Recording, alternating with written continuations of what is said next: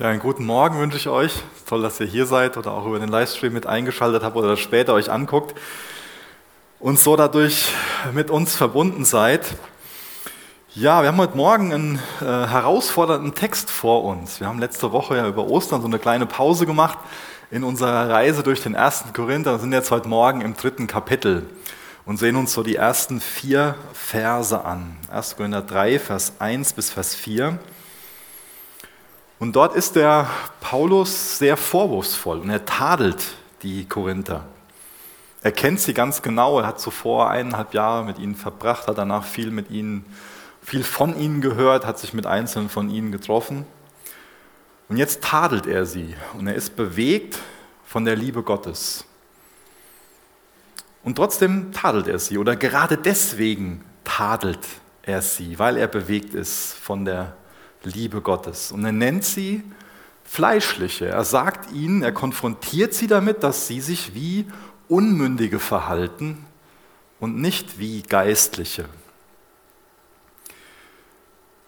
Vor ein paar Wochen ähm, hat mich meine Frau tief verletzt. Sie hat mir gesagt, Micha, du bist bald 40. Ich habe gesagt, oh, hat tatsächlich äh, recht damit, dass das äh, wahrscheinlich irgendwann so weit kommen wird. Ähm, aber mir war das überhaupt nicht bewusst. Ähm, ich sage das, um zu sagen, wir werden automatisch älter, aber wir werden nicht automatisch reifer oder wir werden auch nicht automatisch geistlicher, nur dadurch, dass mehr Tage, Monate, Jahre so ins Land gehen.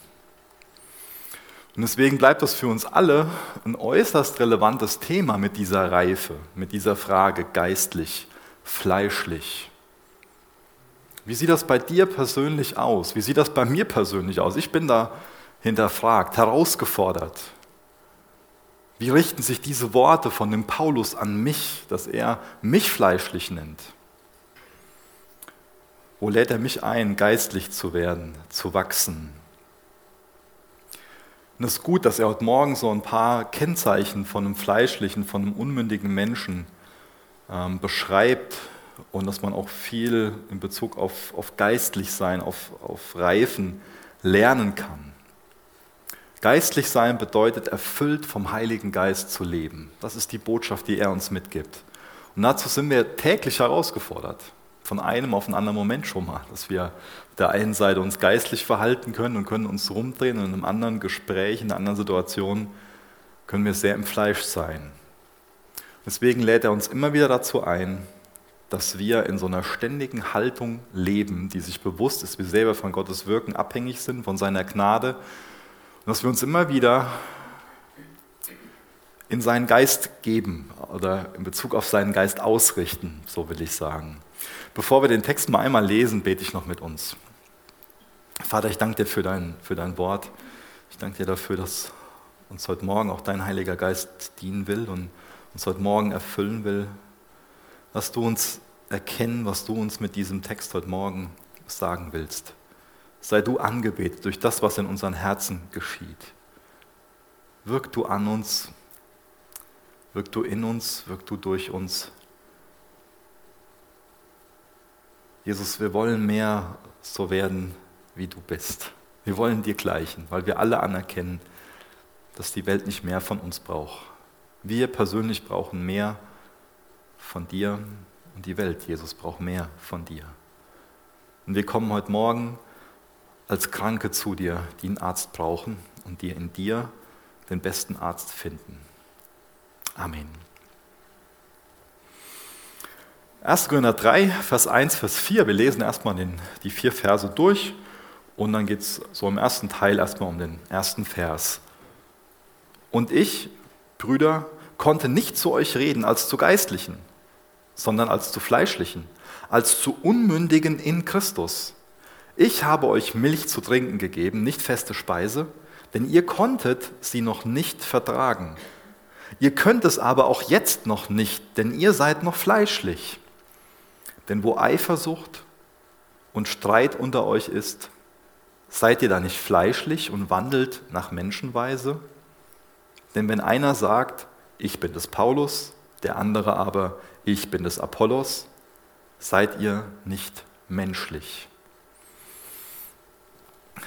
Der Paulus richtet hier also nicht seine Worte an Babys im Glauben, wo es ganz natürlich ist, dass sich ein Baby im Glauben am Anfang unreif verhält, sondern er richtet seine Worte an eine ganze Gemeinde und ähm, wirft ihnen vor, dass sie zwar, ja, dass sie von sich selbst meinen, Erwachsene zu sein, aber dass sie sich verhalten wie Babys, wie natürliche Menschen, die zwar den Heiligen Geist haben, aber die das Wirken von dem Heiligen Geist in ihnen unterdrücken die den Geist nicht dazu einladen zu wirken, sondern die dem Geist widerstreben, widerstehen.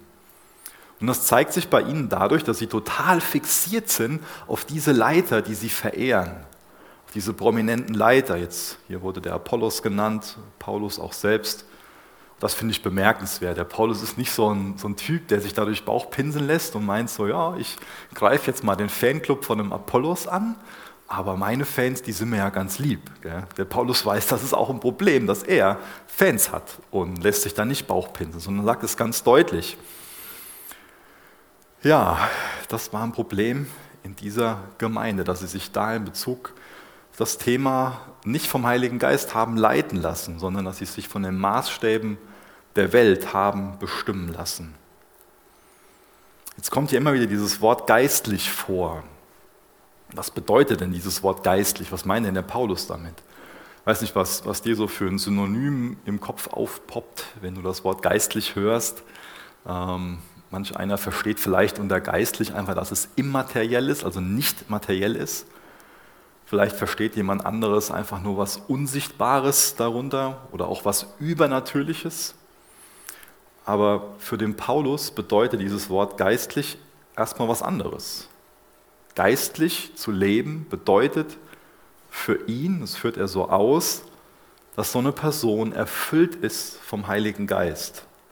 Also den Heiligen Geist nicht nur hat, sondern eine Person, in der der Heilige Geist, man könnte sagen, völlig lebendig ist, die sich vom Heiligen Geist einnehmen lässt und nicht in irgendwie eine Ecke verdrängt.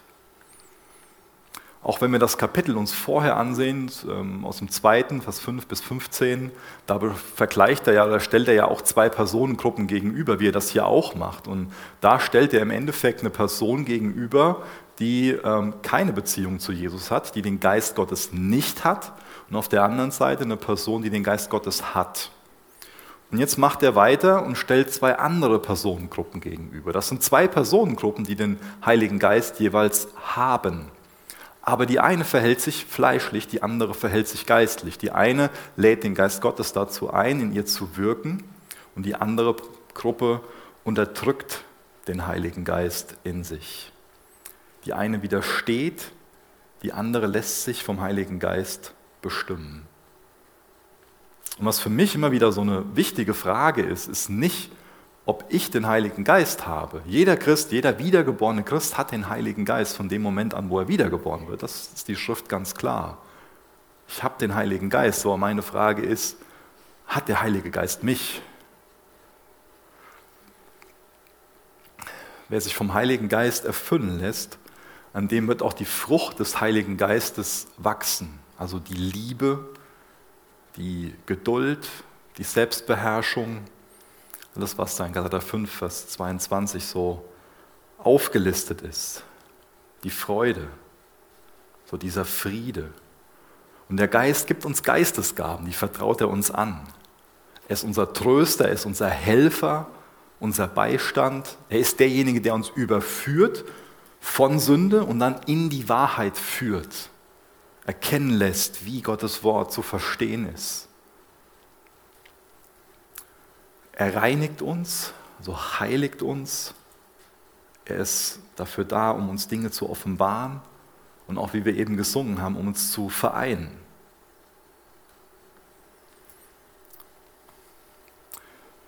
Ich habe mal drei Diagramme mitgebracht oder drei ähm, Bilder mitgebracht.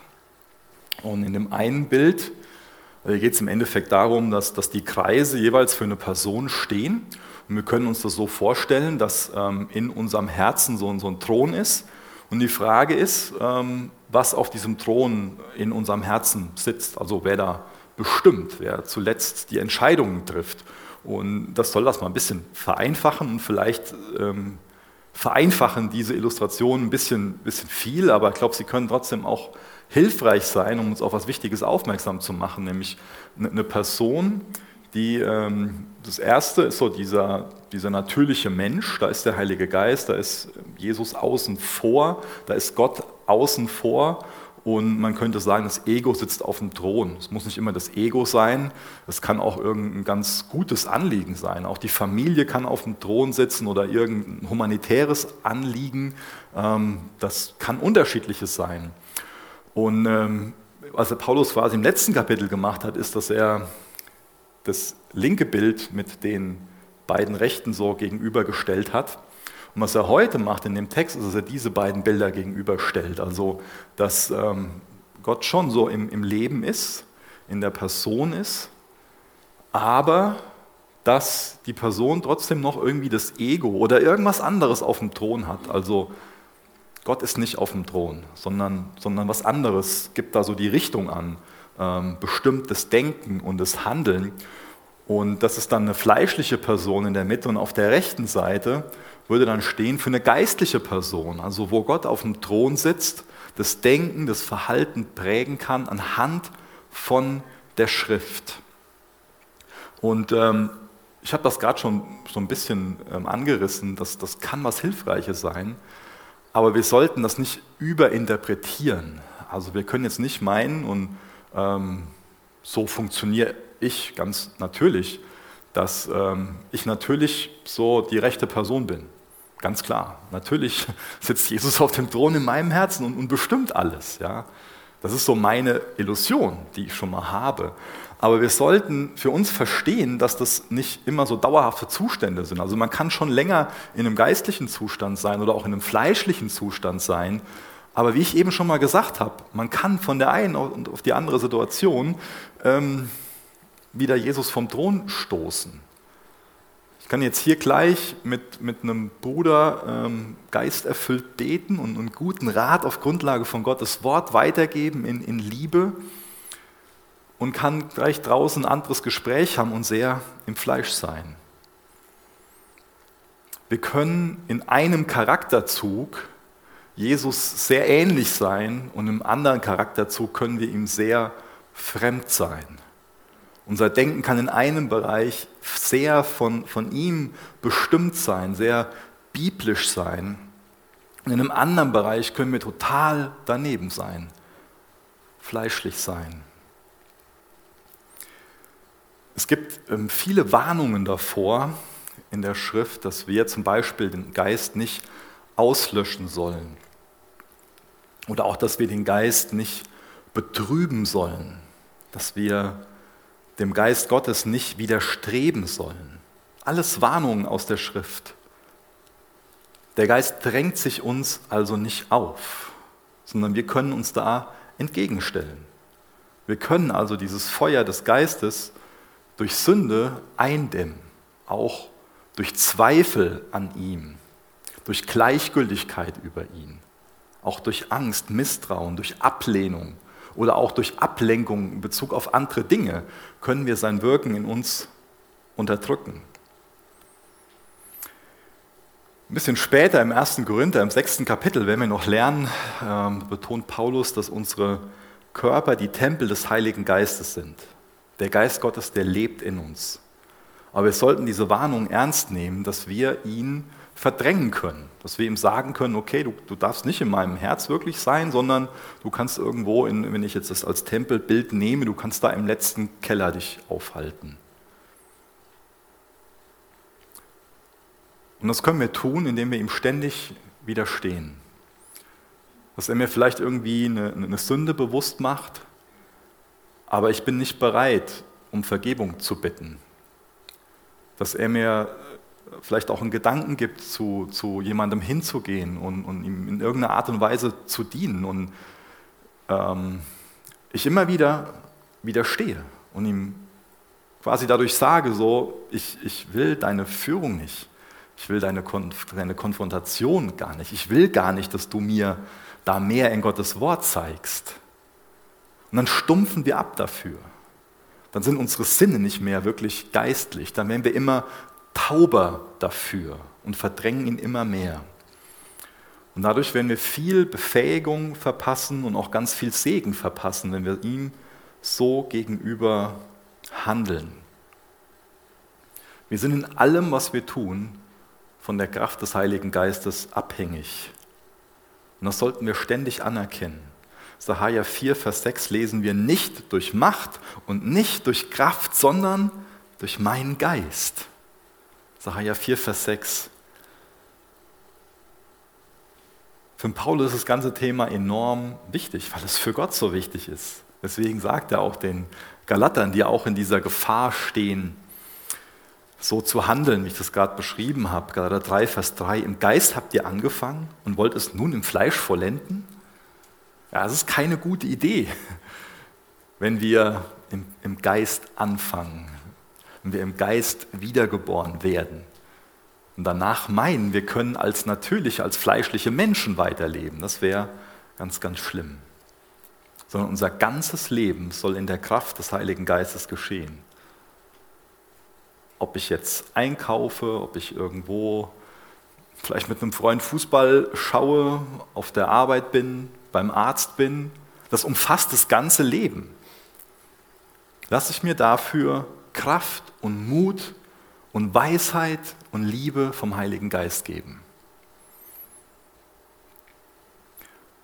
Oder habe ich vielleicht so ein Denken entwickelt, dass ich Gottes Wirken, das Wirken des Heiligen Geistes aus vielen Bereichen von meinem Leben ziemlich ja, hinausgedrängt habe dass ich mein Leben so schön unterteilt habe in, okay, das ist jetzt der geistliche Teil, wenn ich jetzt sonntags morgens in der Gemeinde bin oder diesen Dienst tue oder persönlich stille Zeit habe, das ist das Geistliche und das andere ist das, das Säkulare so. Vielleicht ist es nicht so bewusst, aber unbewusst kann sowas passieren. So nach dem Motto auch, ich meine, ähm, weiß nicht, ich habe oft schon diese, diese, diese Worte von diesem geistlichen Leben verwendet. Und als ich die Predigt vorbereitet habe, habe ich mir nochmal gedacht, ist es so gut, wenn wir vom geistlichen Leben sprechen? Denn das ganze Leben ist geistlich. Also wo ich darauf hinaus will, ist, wenn ich jetzt von mir irgendwie dieses Denken habe, okay, mein geistiges Leben, das fängt morgens früh an, wenn ich in der Frühe anfange und äh, Gottes Wort in der Stille aufschlage, wenn ich mich, mich ihm zuwende, wenn ich, wenn ich bete, wenn ich, wenn ich für, für Geschwister bete, für mein eigenes geistliches Leben, und dann sein Wort auf mein Leben anwende und, und in Umkehr darauf reagiere und so in Tag anfange, das ist mein geistiges Leben. Und dann fahre ich mit dem Fahrrad ins Büro und dann muss ich erstmal irgendwie Gas bestellen und ein paar organisatorische E-Mails äh, beantworten. Das ist dann wieder kein geistliches Leben, in Anführungsstrichen. Und dann fange ich vielleicht an und bereite so eine Predigt vor. Da brauche ich wieder geistliches Leben für und wenn wir so ein Denken haben, ist es nicht gesund. Wir sollen uns als geistliche Menschen verhalten. Unser ganzes Leben schließt das ein. Unser ganzes Leben soll geistlich sein. Also ich glaube, weiterhin kann uns dieses Wort geistliches Leben dienen. Aber wenn wir irgendwie meinen, so nur zwei, drei Prozent von unserem Leben ist dann geistiges Leben und das andere ist dann säkular, dann sind wir einfach irregeleitet in Bezug auf, auf dieses Thema. Dann grenzen wir Jesus vielleicht aus 95 Prozent oder was es auch immer ist von unserem Leben aus. Das wäre schlimm. Unser ganzes Leben ist geistlich. Deswegen sollten wir uns so verhalten, als ob es nicht so wäre. Ja. Und das war ein Problem für die Korinther. Die haben von sich selbst gedacht, dass sie geistlich sind. Ich bin eine geistliche Person. Aber in Wahrheit haben sie sich verhalten wie natürliche Menschen. Sie haben sich fleischlich verhalten. Sie haben immer noch gedacht wie bloße Menschen, also wie Menschen, die den Heiligen Geist nicht haben. Sie waren irdisch gesinnt. Sie haben Gott also aus ihrem Denken und Handeln ausgeblendet und so irdisch vor sich hin gelebt, sich wie irdische Menschen verhalten. Im Endeffekt waren sie das, wo sie darauf hinabgeblickt haben. Sie haben von sich selbst gemeint, ich bin kein geistliches Baby mehr, haben auf diese geistlichen Babys, die sie sich da vorgestellt haben, herabgeblickt und sich selbst für Erwachsene gehalten. Aber in Wahrheit waren sie das, wo sie drauf herabgeblickt haben. Und da hat sie geistlicher Stolz blind für gemacht. Ihr religiöses Fleisch hat sie dafür blind gemacht. Ich glaube, geistlicher Stolz ist sowas wie eine Droge, das einfach unser, unsere Sinne nimmt, unser geistliches Empfinden nimmt. Es macht uns blind für unseren eigenen Zustand. Wir stumpfen einfach dafür ab und können das nicht mehr, nicht mehr spüren, dass wir an sich doch ganz anders sind. 1. Korinther 10, Vers 12 sagt Paulus, daher, wer zu stehen meint, sehe zu, dass er nicht falle. Oder auch nochmal ein Vers aus dem Galaterbrief, Galaterbrief 6, Vers 3, denn wenn jemand meint, etwas zu sein, während er doch nichts ist, so betrügt er sich selbst. Es ist also möglich, dass wir so von uns selbst eingenommen sind, so von uns selbst eingelullt sind, dass wir so taub werden für unseren Zustand, dass wir diesen Stolz, diese Droge so konsumieren, dass wir gar nicht mehr wahrnehmen, wie fleischlich wir an sich sind. Unsere Haltung, unser Sehvermögen ist dadurch einfach total kaputt, verblendet. Wir können die Wirklichkeit nicht mehr sehen. So eine Gefahr geht von diesem geistlichen Stolz aus. Man bildet sich was auf die Erkenntnis ein, auf sich selbst ein. Man ist wie auf einer Droge. Meint, man ist es, während man doch nichts ist. Meint, geistlich zu sein, während man doch so fleischlich ist. Vom Geist bewohnt und vom Fleisch beherrscht. Ich lese nochmal Vers 2 vor. Ich habe euch Milch zu trinken gegeben, nicht feste Speise, denn ihr konntet sie noch nicht vertragen. Ihr könnt es aber auch jetzt noch nicht. Viele Ausleger gehen davon aus, dass ähm, diese Ausführung ähm, bis zum Semikolon von dem Paulus, dass ähm, das ein bisschen ironisch gemeint ist und dass er eine Anschuldigung zitiert, die die Korinther ihm gegenüber gemacht haben. Finde ich ein interessanter Gedanke, der, der einfach sehr gut da hineinpasst, der das sehr gut erklärt. Also sollte das dann so verstanden werden, wenn das stimmt, so nach dem Motto, dass der Paulus ein bisschen ironisch sagt, so, ja, so euer Vorwurf, ihr, ihr sagt mir, ich habe euch nur Milch zu trinken gegeben und keine feste Speise. Vielleicht hat er das sehen, hat er ja vorher gemacht, auch schon ausgeführt, dass, dass sie an sich diesen Hang haben zu diesem sophistischen Denken. Also Sophisten waren damals ja diejenigen, die so gut reden konnten, sich so eloquent ausdrücken konnten und ähm, wo viele Menschen so aufgeschaut haben, um sich von ihnen das Leben erklären zu lassen. das war ja auch so ein Vorwurf von denen, dass sich der Paulus eher so verhalten sollte, aber der Paulus hat denen ja bis jetzt in den ersten Kapiteln ausgeführt, dass genau das falsch wäre. Deswegen ist Paulus nicht bereit, sich so zu verhalten, sondern er will ihnen die reine Milch des Evangeliums geben. Es ist auch für uns möglich, dass wir uns so lieber mit höherer Mathematik beschäftigen, aber dass wir das kleine Einmaleins außer Acht lassen. Das wäre fatal. Der Paulus gebraucht sonst an sich oder auch generell in der Bibel wird oft dieses, dieses Bild von, von Kindern positiv gebraucht. Also Paulus gebraucht es oft, um ähm, zum Beispiel auch zu seinen Kindern im Glauben ähm, zu reden. Oder ähm, wenn wir jetzt auf die Milch zu sprechen kommen, ähm, lesen wir mal 1. Petrus 2. Ähm, da wird Milch als was ganz Positives beschrieben. Also das ist nichts, was jetzt die Korinther verschmähen sollten. Milch ist nichts, was wir verschmähen sollten. Ganz, ganz im Gegenteil. 1. Petrus 2, Vers 2, seid wie neugeborene Kinder, begierig nach der vernünftigen, unverfälschten Milch, damit ihr durch sie wachset zur Rettung. Wenn ihr wirklich geschmeckt habt, dass der Herr gütig ist wir haben ja gerade ein Baby zu Hause und man, ich könnte jetzt so meinen, ich kann nichts von dem lernen, aber genau das kann ich so gut von dem lernen. Ähm, ich werde jetzt nicht vormachen, wie er sich verhält, wenn er Hunger hat, aber das ist deutlich, ja, das kann er ganz klar ausdrücken. Also da ist, da ist mir mein Hannes voll das Vorbild drin, begierig nach Milch zu sein. Ganz lautstark fordert er das ein, da, da kennt er nichts mehr anderes. Da ist er total ungeduldig. Ja. Also da wäre dann Geduld keine Frucht des Geistes. Wow, das will ich von, von ihm lernen. Ich weiß nicht, wie es dir geht in Bezug auf das Wort Gottes, in Bezug auf diese unverfälschte, also nach der vernünftigen, unverfälschten Milch. Wie, wie sehr sehnst du dich danach? Wie, wie drückt sich das bei dir aus? Trinkst du das? Nimmst du das so auf? Oder mit was stillst du deinen Appetit, deinen gottgegebenen Appetit danach?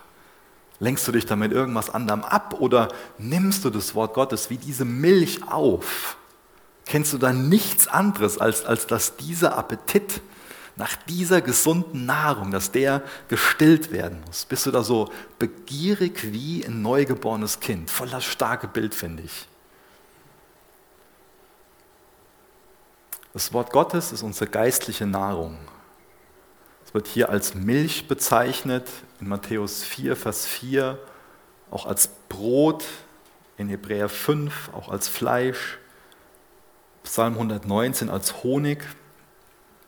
Also so wie, wie unser physischer Mensch, wie der eine ausgewogene Ernährung braucht, brauchen auch wir, wenn, wenn wir geistlich gesund sein wollen, also so eine gesunde, eine ausgewogene Ernährung, eine geistliche Nahrung.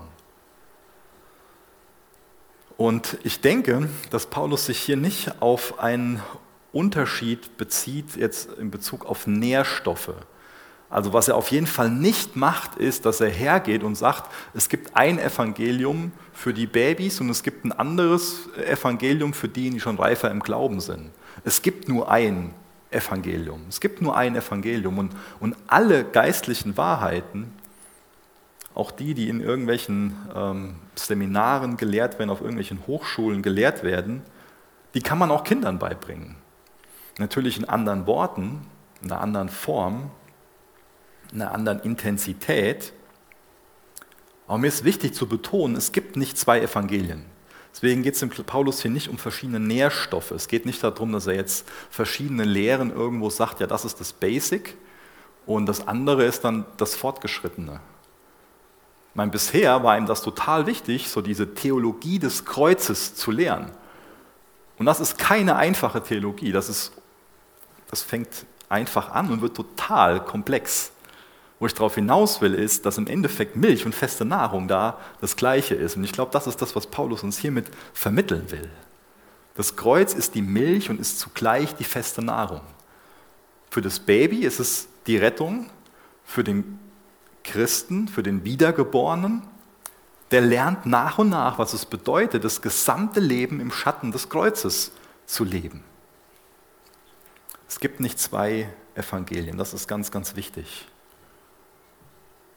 Es gibt nichts, was komplexer ist als die Theologie oder ich drücke es anders aus, als unser Gottesbild. Und trotzdem ist es genau das, womit unsere Erkenntnis über Gott anfängt. Es gibt nichts, keine, keine Theologie, die komplexer ist als das Wesen Gottes. Und da kann man grundlegende Dinge am Anfang erkennen und das ganze Leben daran lernen, in dieser Erkenntnis wachsen. Und schlussendlich werden wir nicht damit aufhören, bis wir ihn wirklich sehen als derjenige, der er wirklich ist. Was ist denn jetzt so der grundlegende Unterschied von einem Baby und einem Erwachsenen. Ich denke, ein grundlegender oder der wesentliche Unterschied ist, dass ein Erwachsener ausgebildete Sinne hat und dass er für das, was er mit seinen Sinnen wahrnimmt, Verantwortung übernimmt. Das ist wichtig. Also ausgebildete Sinne und er nimmt, übernimmt für alles, was er mit seinen Sinnen wahrnimmt, Verantwortung.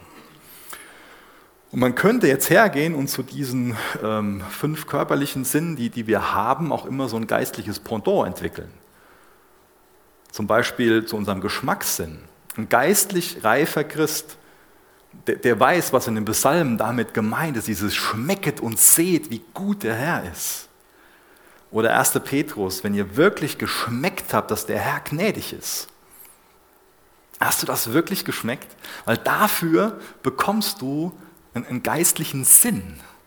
Alle deine Sinne bekommst du dafür anvertraut, um zu schmecken, um zu sehen, dass der Herr gut ist.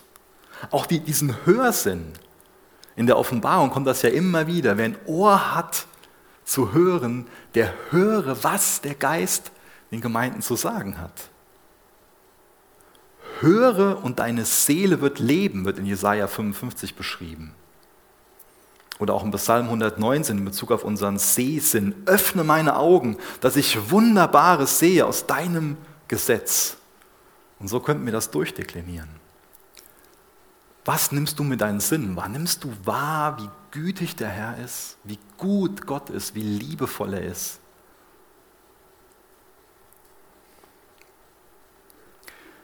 Paulus, der gab den Korinthern Milch und feste Nahrung zugleich, aber ihr geistlicher Hochmut, ihr verirrter Geschmackssinn, der hat sie daran gehindert, das wirklich aufzunehmen, daran zu wachsen. Das erklärt auch so die Verse davor, also aus dem zweiten Kapitel, Vers 6 bis Vers 16, dass für ihn, für den Paulus das Evangelium vom Gekreuzigten sowohl Milch als auch feste Nahrung ist im gleichen Augenblick. Also brauchen die Korinther jetzt hier keine Umstellung der Ernährung, die jetzt in der Verantwortung von dem Paulus in dem Fall gewesen wäre, sondern sie brauchen eine Veränderung ihrer Perspektive. Der Paulus betont hier, das Problem liegt nicht auf seiner Seite. Das Problem ist, dass die Korinther diese Milch, die sie von ihm bekommen haben, dass sie die verschmähen, dass sie nicht erkennen, wie das genau die Nahrung ist, die sie gebrauchen, die sie brauchen. Das Problem liegt nicht in der Botschaft, die der Paulus weitergegeben hat. Das Problem liegt an ihnen, dass sie den Geist so unterdrücken, dass sie das nicht mehr wahrnehmen können und nicht verarbeiten können. Und in was für eine Art und Weise das, das geschah, lesen wir nochmal in Vers 3 und in Vers 4. Denn ihr seid noch fleischlich. Denn wo Eifersucht, viele übersetzen hier Rivalität, das macht auch Sinn, und Streit unter euch ist, Seid ihr da nicht fleischlich und wandelt nach Menschenweise? Denn wenn einer sagt, ich bin des Paulus, der andere aber ich des Apollos, seid ihr nicht menschlich? Also sie halten sich selbst für diese Reifen im Glauben, für diese Erwachsenen, aber sie verhalten sich fleischlich. Und das zeigt sich an ihrer Eifersucht, an der Rivalität, die untereinander herrscht und auch an dem Streit, was sie untereinander haben. In Wirklichkeit sind sie fleischlich. Dafür will der Paulus ihre Augen öffnen. Das heißt, wenn wir da im ersten Moment so drüber lesen, können wir meinen, dass der Paulus ja genau das macht, wo er sie vorwarnt. Ja. Paulus, du bist doch hier so konfrontativ. Ja? Ich meine, du haust es mal einfach so raus. Kannst du nicht um des lieben Friedens willen damit mal hinter den Berg halten, dass du meinst, dass die Korinther fleischlich sind? Könnt ihr mir folgen? Das macht Paulus ja nicht. Paulus ist konfrontativ. Er ist jetzt kein ähm, schwacher Mann, der, der so ähm, im, im negativen, im unbiblischen Sinne harmoniebedürftig ist, sondern er ist zum Teil sehr konfrontierend, sehr direkt. Aber das tut er in Liebe. Also es gibt Konfrontation die notwendig ist. Hier wird also nicht Einheit um jeden Preis gelehrt. Paulus praktiziert hier Liebe, aber nicht Einheit um jeden Preis. Es gibt also so, so eine Streitkultur, die auch geistlich sein kann. Und es gibt Streit, der absolut überflüssig ist, so wie der Streit hier unter den Korinthern einfach nur ein Zeichen von, von Unreife ist. Die haben sich so verhalten, wie, ich weiß nicht, ob ihr das schon mal so, ich habe das vor kurzem nochmal so auf dem Spielplatz mitbekommen, so kleine Kinder. Oh, mein Papa ist größer als deiner, mein Papa ist stärker als deiner. So, also denken sie, aber genauso können wir sein in Bezug auf, auf andere Themen. Aber geistliche Menschen, die sollen im Geist wandeln. Dazu fordert er uns hier auf. Fleischlich bleiben ist keine Option für dem Paulus. Sein Anliegen ist es, den Korinthern klarzumachen, dass sie sich ändern sollen, dass sie im Geist wandeln sollen. Und ihr Problem sind diese Spaltungen. Spaltungen sind so wie, wie bei einer Scheidung. Oft ist es so, dass die Kinder am meisten darunter leiden. Ganz traurig. Paulus tritt also für Einheit ein, aber er hebt die Einheit nicht über alles. Also Einheit, die Paulus uns hier vermitteln will, ist nicht, dass wir irgendwo alle Überzeugungen aus dem Weg räumen sollen, alle Besonderheiten, alles, was uns wirklich einzigartig christlich macht, aus dem Weg räumen sollen, damit wir dann alle umarmen können, allen nah sein können. Die Einheit fordert Paulus nicht. Der Paulus fordert nicht, dass wir die Einheit über die Wahrheit erheben. Das wäre ganz, ganz schlimm. Er fordert nicht, dass irgendwo Sünde toleriert werden soll oder dass Irrlehre toleriert werden soll, dass unmoralisches Verhalten toleriert werden soll. Er fordert nicht Toleranz gegenüber allen Dingen. Aber er fordert auch keine enge Sichtweise, die uns so jegliche Freiheit in Christus raubt. Denn in der Freiheit in Christus sollen wir feststehen. Er fordert also keine Gleichförmigkeit von uns, sondern er fordert im Endeffekt Vielfalt die sich so um eine prinzipielle Einheit versammelt. Ich habe schon ein paar Mal dieses Zitat von Augustinus gebraucht, weil ich einfach glaube, dass das sehr gut ist. Er sagt, im Wesentlichen Einheit, im Unwesentlichen Freiheit, in allen Dingen aber die, helft mir, die Liebe, genau.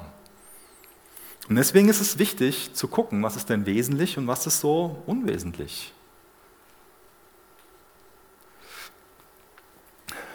Ich nehme erst noch mal ein, ein Beispiel, um, um den Gedanken ein bisschen mehr zu, zu vertiefen. Ähm, die Bibel gibt uns grundlegende Prinzipien und die Auslegung von diesen Prinzipien, die kann sich in Einzelheiten dann unterscheiden. Nur mal ein Beispiel. Wenn wir uns von dem Geist Gottes führen lassen, dann kann der eine durch den Geist Gottes dazu geführt werden, dass er sich ganz bewusst dafür entscheidet, sich von Alkohol fernzuhalten und selbst kein Alkohol zu trinken. Ein anderer kann durch den Geist Gottes dahin geführt werden, so wie Paulus es ja auch so mit Timotheus so, gebrauchen wenig Wein um deines häufigen Unwohlseins willen, also aus medizinischen Gründen, mal ein Glas zu trinken oder auch einfach nur zum Genuss. Wo der Geist Gottes Einheit schenken wird, ist, dass wenn wir vom Geist Gottes geleitet sind, er uns immer dazu führen wird, dass wir uns nicht betrinken. Vielleicht ist das ein Bild, um uns klarzumachen, es gibt Einheit und es gibt Dinge, wo eine Freiheit ist, wo der Geist uns unterschiedlich führen kann. Und ich denke, genauso gibt es auch andere Themen, ähm, die auch Einheit in der Theologie betreffen. Also eine Dimension, in der wir als Gemeinde Einheit brauchen, ist Einheit in der Theologie. Ich habe das schon ein paar Mal gemacht, dieses Bild verwendet von der geschlossenen Hand und von der offenen Hand. Das werde ich heute nochmal tun, weil das, glaube ich, ein wichtiges Bild für uns ist. Also es gibt Theologie, die wesentlich ist, wo wir jetzt nicht, wenn jemand hier zur Tür reinkommt und sagt, so hier, habt ihr schon gehört, das und das, wo wir nicht irgendwie ähm, ne, keine neue Idee brauchen. Also mir geht es nicht um die, um die Tiefe davon zu erkennen, aber um das, um das Generelle. Was für uns in der geschlossenen Hand ist, ist auf jeden Fall die Inspiration der Bibel als das vertrauenswürdige Wort Gottes.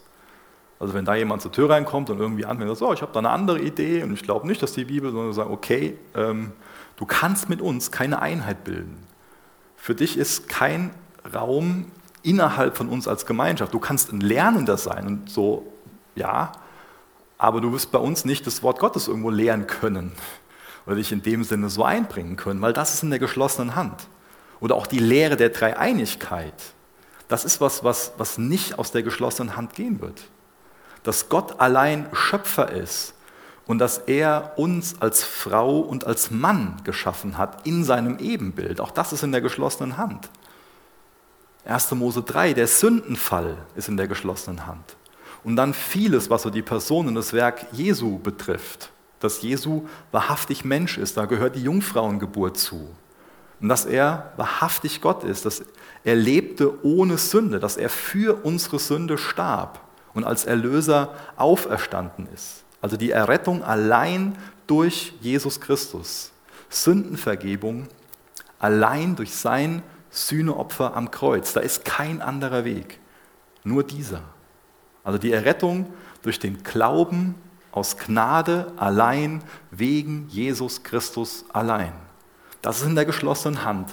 Da brauchen wir Einheit drin. Da ist nichts, also da werden wir drüber streiten, beziehungsweise ganz deutlich sagen, das bleibt die Lehre, die steht fest. Das ist in der geschlossenen Hand. Auch diese Notwendigkeit der Buße und auch des persönlichen Vertrauens in Jesus zur Rettung ist in der geschlossenen Hand. Auch dass es ewiges Leben in Himmel oder Hölle gibt. Ein paar Beispiele für die offene Hand. Und wenn ich diese Beispiele nenne, sage ich nicht, dass wir da in Bezug auf, auf alles offen sind oder dass wir da auch keine Erkenntnis zu hätten oder keine Meinung zu hätten. Ganz im Gegenteil. Aber das ist, sind trotzdem Themen, die in der offenen Hand sind, wo wir, wo wir bereit sind, in der Erkenntnis in einer ganz anderen Form zu wachsen als in den Punkten, die ich eben genannt habe.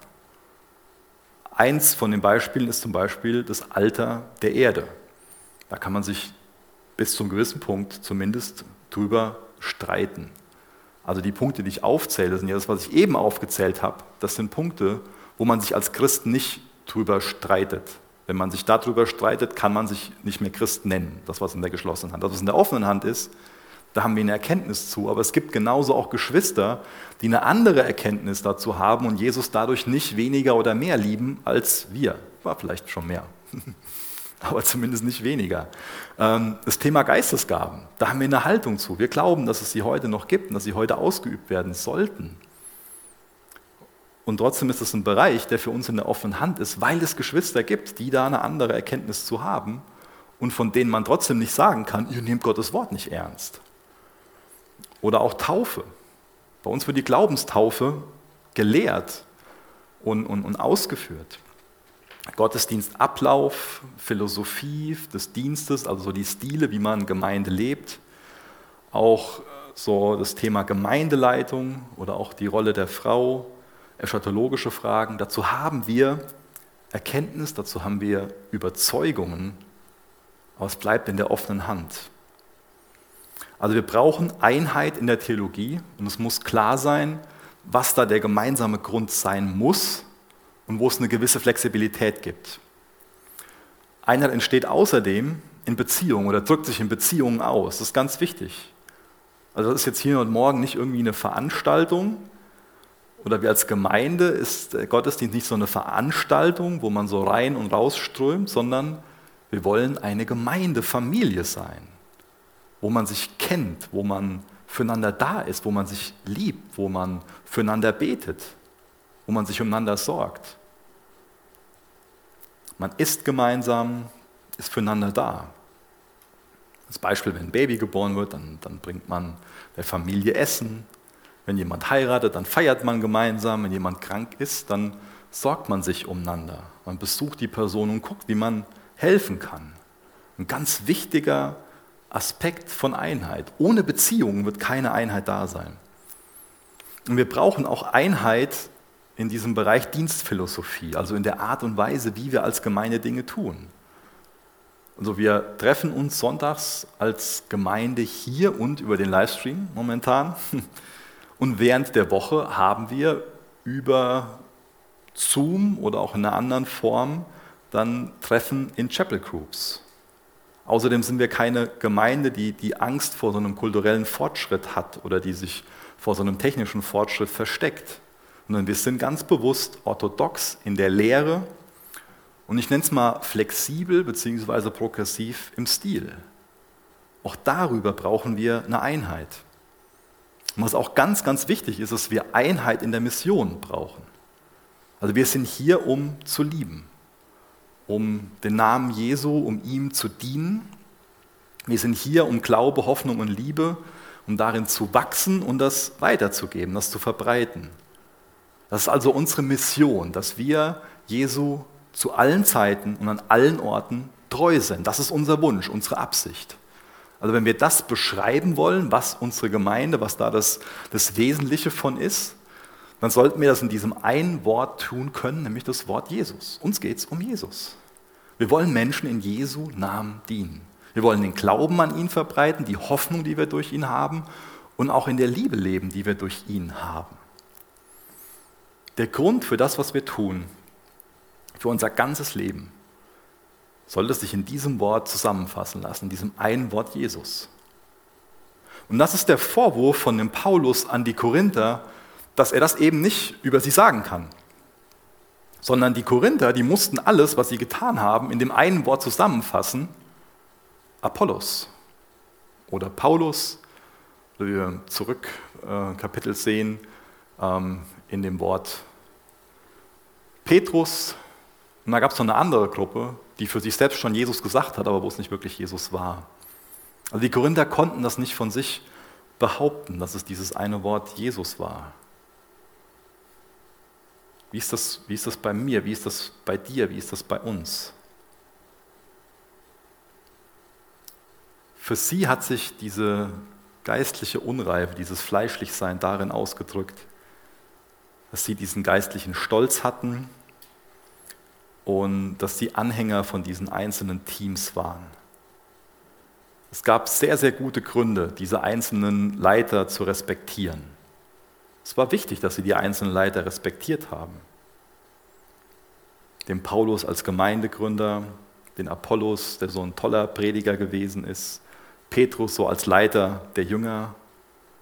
Es gab sehr gute Gründe, diese Männer zu respektieren.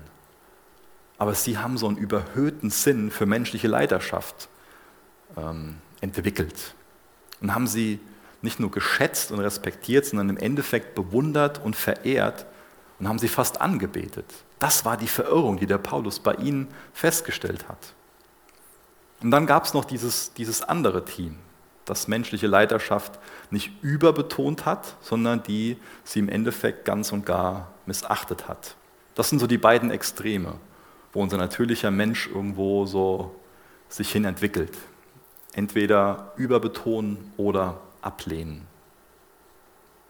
Die liebten im Endeffekt ihre Leiter mehr als Jesus oder haben das Konzept von geistlicher Leiterschaft einfach verworfen wollten keine Pastoren, älteste Diakone achten, die aber Gott zur Leitung der Gemeinde eingesetzt hat. Das Wichtige ist, die sind niemals die letzte Autorität. Die letzte Autorität ist immer Jesus. Einheit unter Gottes Volk, Einheit in der Gemeinde, ist für den Paulus sowas wie ein erwartetes Nebenprodukt davon, wenn sich Menschen geistlich verhalten. Wenn Menschen ein Leben leben, was geprägt ist durch das Kreuz. Das rückt ja Paulus immer wieder in den Fokus, diese Theologie des Kreuzes, dass das wirklich das Wesentliche ist. Aber die korinthische Gemeinde, die sind arrogant, machen sich gegenseitig unreife Vorurteile, sind gespalten und vergessen es darüber, sich wirklich um Jesus zu drehen, sondern sie drehen sich um ihre persönlichen Vorlieben. Und deswegen lädt Paulus sie dazu ein, ganz neu den Geist Gottes in ihnen wirken zu lassen. Wie ist deine Haltung dem Heiligen Geist gegenüber? Lädst du ihn ein, in, allen Bereichen deines, deines Lebens dich zu führen, dir Mut zu geben, Kraft zu geben, Weisheit zu geben, also bleibst du in dem Sinne so jemand, der, der abhängig ist, als jemand, der weiterhin schmecken und sehen will? Oder bist du jemand, der satt ist, der für sich sagt, ich bin geistlich reif, ich bin erwachsen, die Milch brauche ich nicht? Wie denkst du da über dich? Bist du sensibel für das Wirken vom Heiligen Geist? Nimmst du das wahr, wenn er dich mit Schuld konfrontiert, wenn er dich dazu einlädt, zum Kreuz zu gehen? auf deine Knie zu gehen, um Vergebung zu bitten, wenn er dich dazu einlädt, jemand, der krank ist, zu besuchen, wenn er dich dazu einlädt, das Evangelium zu bezeugen an deinem Arbeitsplatz.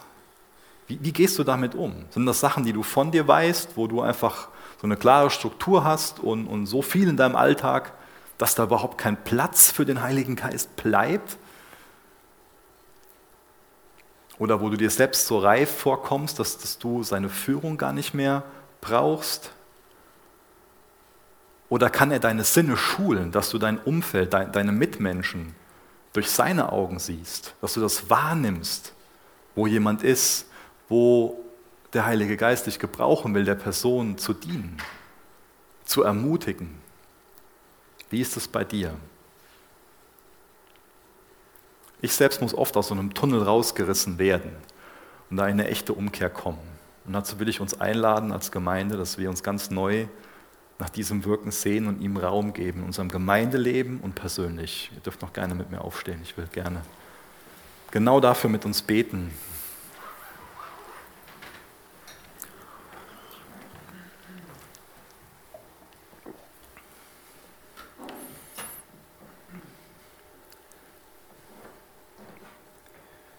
Vater, wir wollen uns mit deinen Augen sehen.